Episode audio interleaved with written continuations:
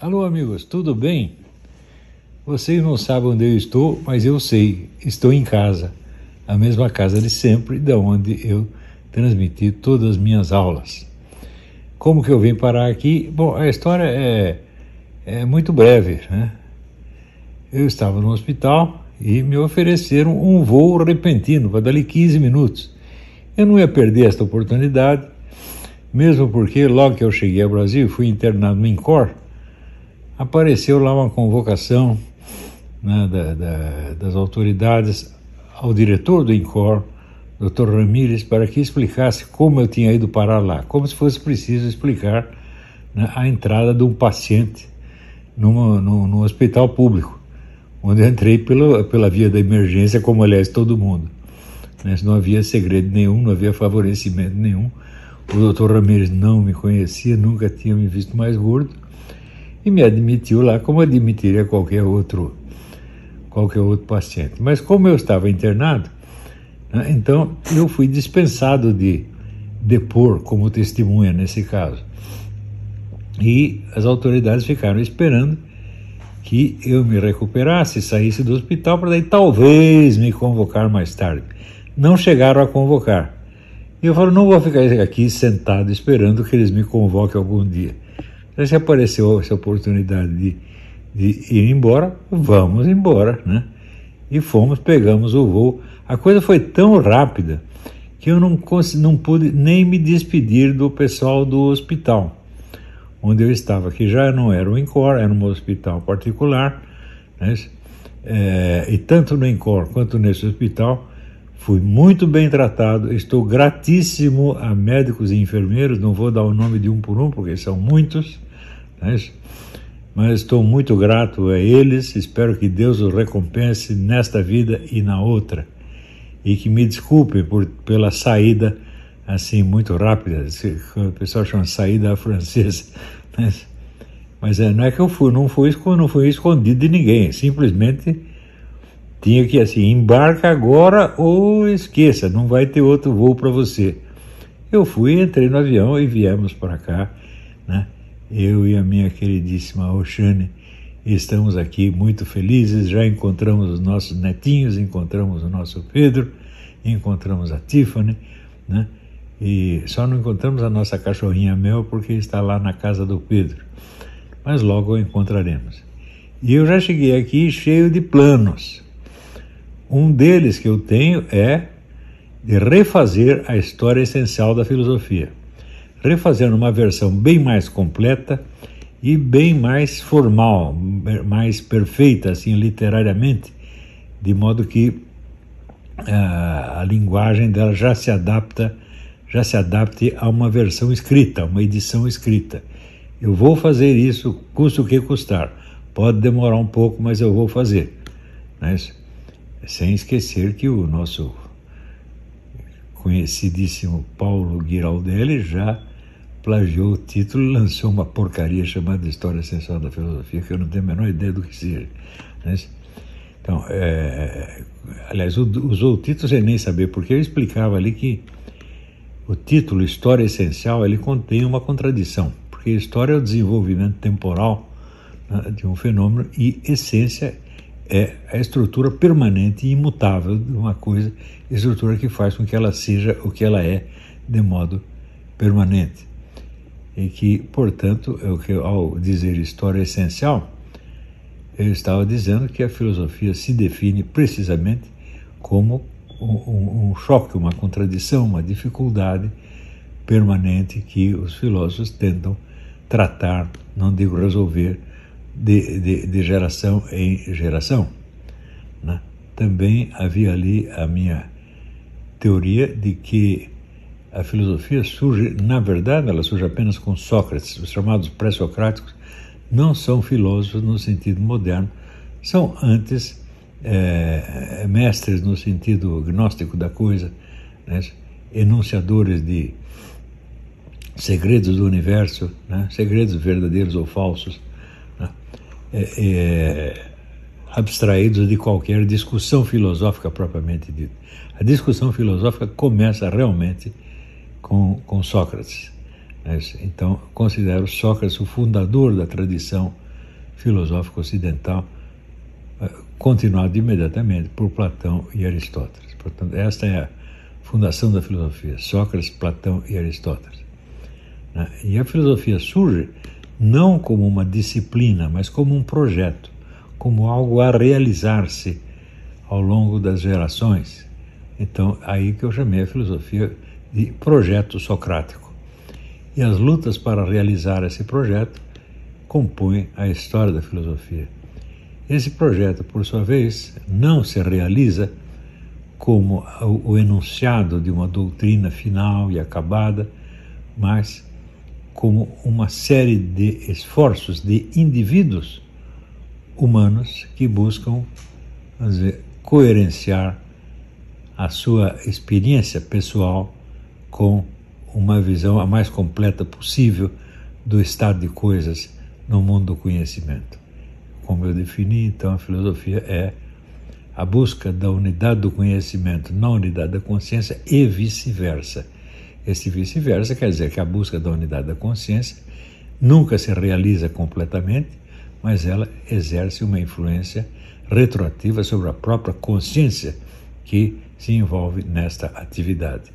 Eu gostaria de contar essa história com mais detalhe do que contei nas primeiras versões da história essencial da filosofia. As versões foram três, que eu saiba. Houve uma em São Paulo, outra no Rio de Janeiro, outra na, no, no Paraná. É Cada uma delas, é, eu creio que a do Paraná foi a mais completa possível, mas mesmo assim ainda falta muita coisa. Por exemplo, toda a parte de filosofia islâmica que eu prometi explicar melhor, acabei não explicando melhor de maneira alguma, apenas mencionei é, mais ou menos de passagem. Eu gostaria de entrar mais é, profundamente nesse detalhe.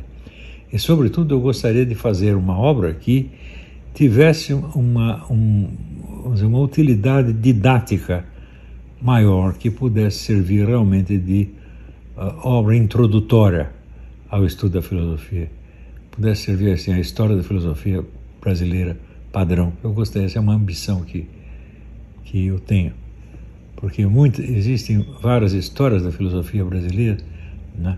É, alguma, as melhores são muito antigas, dos anos 30. Né? É, e as mais recentes, sobretudo feitas pelo pessoal da USP, são horrivelmente deficientes. Uma delas, por exemplo, tem lá um capítulo que chama Filosofia Cristã. A filosofia cristã, para eles, é a filosofia só do século XII e XIII, como se tivesse desaparecido do cenário e aberto espaço para toda a filosofia anticristã moderna, o que é historicamente é um absurdo, porque a filosofia cristã prossegue até o século XX e só no século XX alcança a sua grande plenitude, né?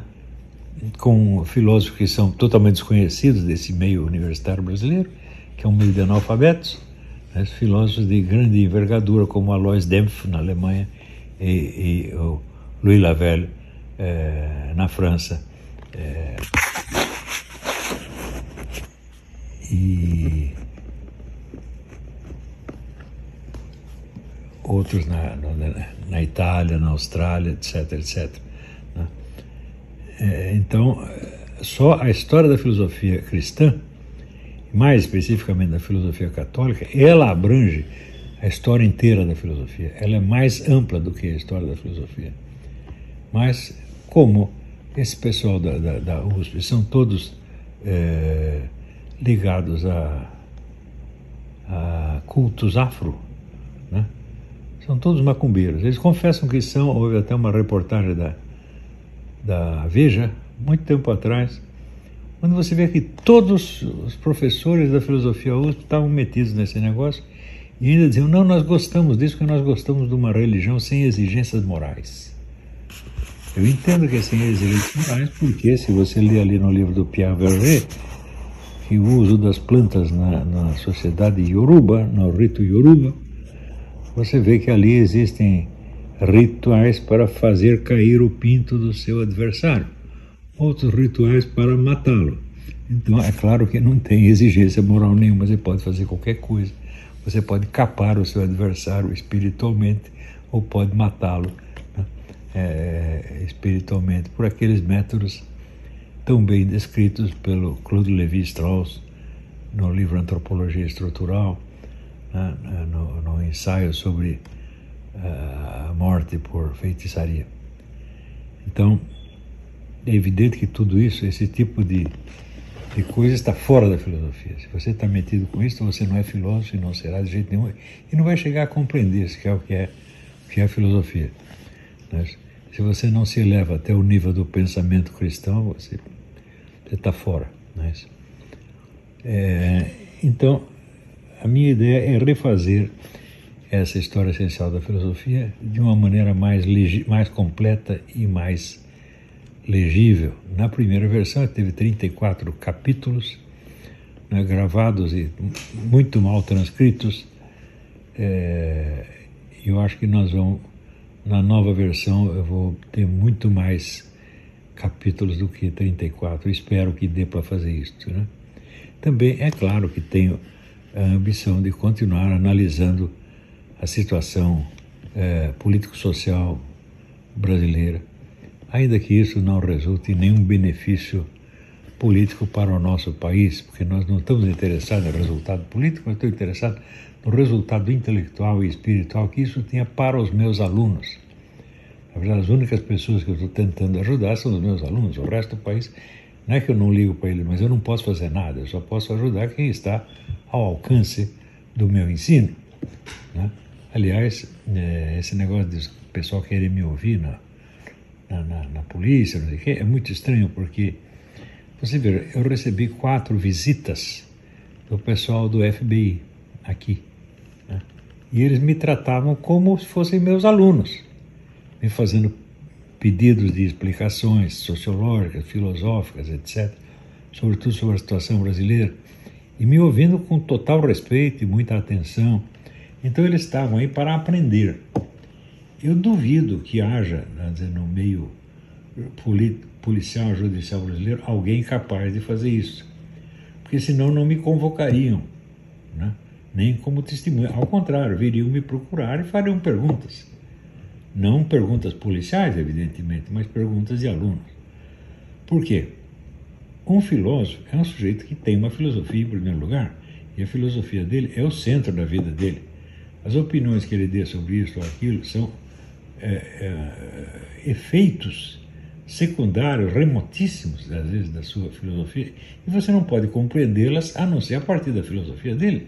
Então a primeira coisa a fazer é compreender a filosofia dele e depois daí você vai tentar entender as opiniões particulares que ele deu sobre isso ou aquilo. Se você não faz isso, então você não está entendendo nada, você não sabe com quem você está falando e você provavelmente é um analfabeto funcional. Né? Então é evidente que todo o gosto que eu poderia ter de dar explicações para esse pessoal, as autoridades brasileiras, ele se desfaz, ele se destrói a, a essa simples é, ideia, essa simples compreensão que eu tenho da, da situação já me faz perder totalmente o gosto. Mas é claro que eu gosto de me explicar, mas para pessoas que estão interessadas em aprender, não em pessoas que estão interessadas em julgar sem entender. Aí não dá, meu filho. Quer dizer, isso aí é me submeter a ser um palhaço. Né? É, eu não vejo graça nenhuma nesse, nesse negócio. Aliás, eu não acredito que no nosso, por exemplo, no nosso Congresso inteiro, né, vamos supor que eu fosse intimado para comparecer na CPI, não fui, né? Mas se fosse, seria um negócio deprimente, porque tenho certeza que naquelas centenas de pessoas não tem nenhuma capaz de entender o meu curso. Nenhuma fez o meu curso e não tem capacidade para fazer. Então eu vou estar falando para pessoas que são receptivas como assim, um tatu-bola surdo e mudo. Tá então, isso aí não tem graça, é a mesma coisa que falar sozinho, né? ou falar apenas por vaidade. Né? E, olha, eu acho assim, a vaidade não é uma das, um dos meus defeitos fundamentais. Né? Eu não faço as coisas para me mostrar, eu faço as coisas para mostrar algo, algo que eu percebi. Eu digo assim, nas minhas aulas, o objeto da aula, ele é o Senhor absoluto. Quer dizer, de um lado tenho eu, do outro lado tenho o público, o importante não sou eu nem o público, o importante é o objeto. Então eu quero que tanto eu quanto o público nos concentremos no objeto e conseguimos conseguimos vislumbrá-lo como uma coisa real. Este é o objetivo de tudo o que eu digo. É isso? Então, é claro que além do projeto da História Essencial da Filosofia, eu tenho outros projetos menores que eu vou me dedicar com o tempo. Espero conseguir continuar me saindo muito bem. Eu vejo pelos comentários que as pessoas fazem aos meus livros na, na, na Amazon que o pessoal está gostando muito dos livros. Eu não posso dizer que sou um autor incompreendido, porque tudo que o pessoal está dizendo lá mostra que compreenderam direitinho o que eu estou falando. E eu estou muito feliz por isso, porque o que eu queria era isso: escrever de uma maneira que fosse tão clara que todo mundo compreendesse. E eu acho que a maioria que está lendo está compreendendo, tá certo? Está compreendendo e está gostando. Se não aprova tudo, pelo menos dizer, aprova moralmente, quer dizer, acha bom. Né? Essa questão, dizer, da concordar ou discordar, para mim é questão secundária. A primeira coisa assim, é o compreender, quer dizer, você apreender algo junto com o autor que você está lendo. Quer dizer, você participar de uma experiência intelectual, espiritual, moral, etc, etc. Não precisa chegar às mesmas conclusões, as conclusões elas não têm importância, o que tem importância é a substância da experiência, propriamente dita. E eu acho que isso aí é uma coisa que não apenas eu acho, que não apenas eu creio, mas que eu tenho exemplificado né, nas minhas aulas. Eu sempre digo o seguinte: só existe ensino da filosofia onde existe um filósofo vivo elaborando a filosofia dele naquele mesmo momento. Quer dizer, não pode ser uma coisa que ele já fez antes que ele está simplesmente repetindo. Não pode ser. Quer dizer, o filósofo filosofa diante dos seus alunos. Não é que ele filosofou em casa e daí vem apenas contar. Não, não, não, não pode ser assim. É Os grandes professores de filosofia filosofavam diante dos seus dos seus alunos. E eu tenho feito o possível para copiar o exemplo deles e vou continuar me esforçando para copiá-los. Né? Tomara que tudo dê certo, Deus fique com todos vocês, que Deus recompense todos aqueles que me ajudaram no hospital, né? não só os, os médicos e enfermeiros, mas todos que foram me visitar, me trazer o reconforto da sua companhia, do seu carinho, da sua amizade. Eu descobri que eu tenho muito mais amigos do que eu jamais poderia ter imaginado e jamais poderia ter até desejado. Né?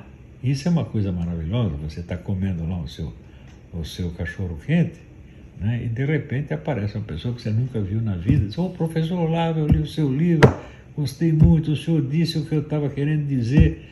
Esta frase, você disse o que eu estava querendo dizer, centenas de pessoas já me disseram, e isso para mim é uma tremenda satisfação, porque isso era o que eu queria fazer.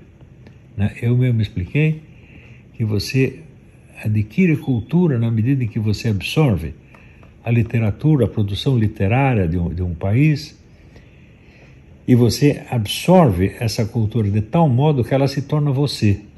E daí, corrigindo-se a você mesmo, você consegue tornar essa cultura mais clara para ela mesma, mais clara e mais consciente para ela mesma. E esse é o sentido de todo o meu trabalho. Consequências eventualmente políticas são coisas. Estou pouco ligando para isso. E se o Brasil ficar numa situação política medonha nos próximos anos, é possível que fique, muito bem, nossas esperanças continuam de que o Brasil se, dizer, se restaure culturalmente ao longo dos tempos, chegue a ser alguma coisa. Né? Então, dizer, a cultura, a consciência é o principal. Né? A política é apenas uh, as, as, partes baixas né, da, da, vida social. No Brasil, mais baixas ainda. Né? No Brasil, a política é uma atividade francamente imoral e criminosa, né? que às vezes é melhor nem comentar. Muito bem. Então, gente, era isso que eu tinha a dizer. Estou muito satisfeito de estar aqui de volta feliz de rever os meus netinhos, né? e já estou com saudades de todos os médicos e amigos que eu fiz no Brasil, e um dia, se Deus quiser, voltarei a vê-los aqui ou lá. Fiquem com Deus, obrigado, até a semana que vem.